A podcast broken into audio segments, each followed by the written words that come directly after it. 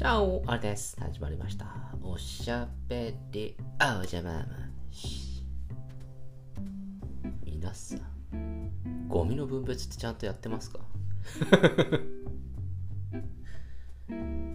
正直言って私はゴミの分別大嫌いです。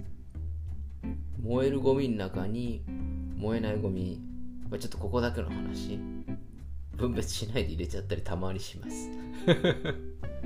犯人は僕かもしれない。えというのも私が首都圏に住んでいた頃というのは結構分別が緩やかな町に住んでいましてあんまり分別しなくてもよかったんですね。で好きな時に何を捨ててもいいよと。まあ一応燃えるゴミ燃えないゴミっていうふうに分かれてますけどまあそこまで厳密にというようなわけではなくてまあ粗大ゴミが捨てられちゃってたら困っちゃいますけどまあまあまあまあいいんじゃないのっていう結構緩やかなまあ街だったんですね。そういう街だったのでで私こっちに引っ越してきまして結構あの困っていることとして結構分別をちゃんとやんなきゃいけないっていうのとゴミを捨てる日にちが決まっとるんですね。僕は知りませんってこれが。あのえゴミって別に捨てたい時に捨てるんじゃないのっていうふうに僕の感覚ではあったんですよ。いや僕の街では少なくともそうだったんですよ。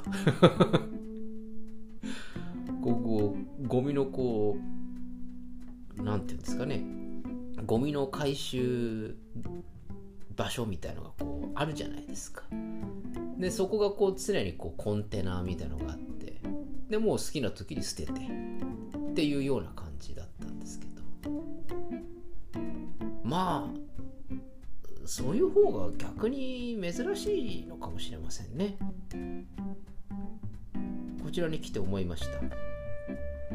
月曜日が燃えるゴミ火曜日が燃えないゴミ水曜日がうんぬんみたいな感じで今やっていてそのゴミを捨てるなんていうんですかね場所っていうんですか？ゴミ捨て場っていうのは小さいんですよね。小さいから燃えるゴミの日しか燃えるゴミは捨てられないようなそういう仕様になっとるんですよ。で月曜日に回収をしたら次は燃えないゴミが出せますよと。まあ簡単に言ってみると大きなゴミ箱が1個しかないっていうことなんですね。なのでズルできないんですよね。あの早めに燃えないゴミ捨てちゃおうとかってことできないんですよ。できないんですけどうちのマンションの方々結構ルール守ってくれなくって。うちのルールとしては8時半にゴミの回収が来ますと。いうことなので朝に出してくださいと。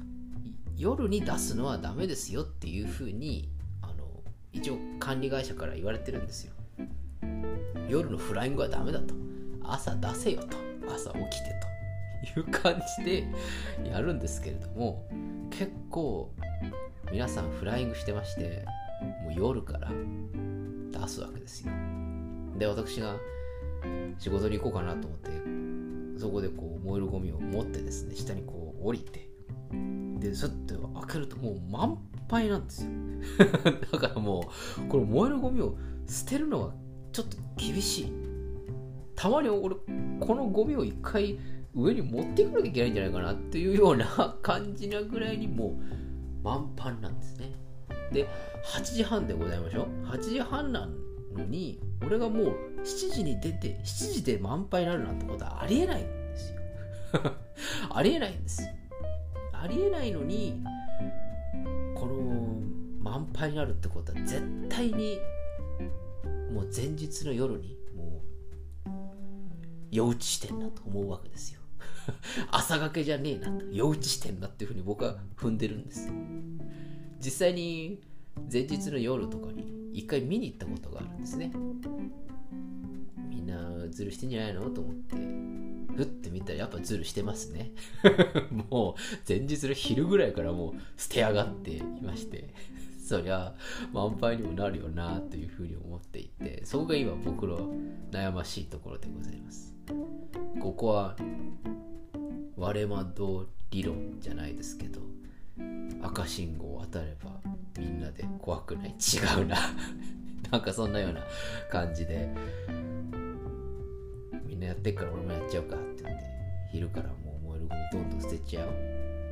とかっていう風なダークサイドに落ちるのか。いやいやそこは違うだろうっていう風に今僕は踏みとどまっているんですけど。ルールはルールだろうって思いながら頑張ってるんですけれども。なんか隣で工事をやってますね。この工事もまたうるさいんですよ。もう最近この私の住んでいるマンションに対するイライラがいろいろ半端なくなってきています。まあまあそんなわけで今実はゴミ問題に悩まされているというところです。まあでもこればっかりはね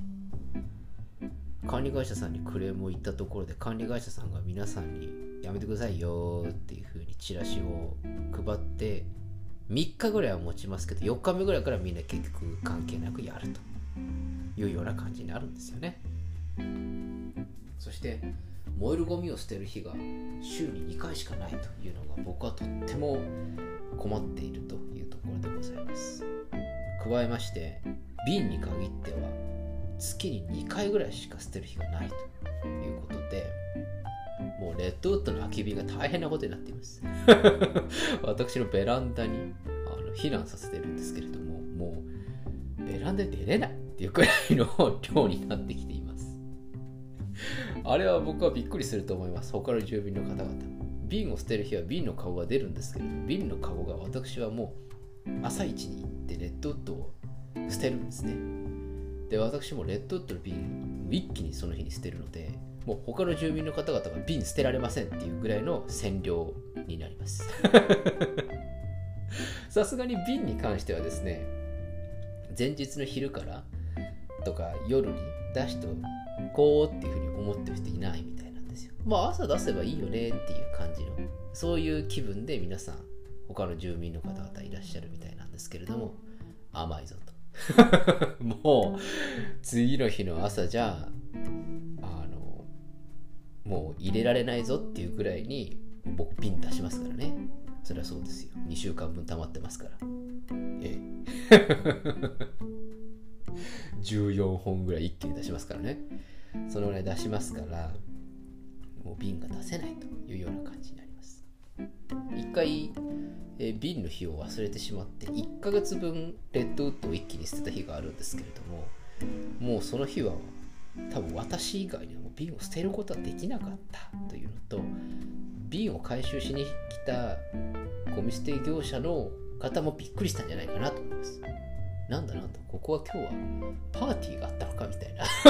そんな感じの瓶の捨てられ方。多分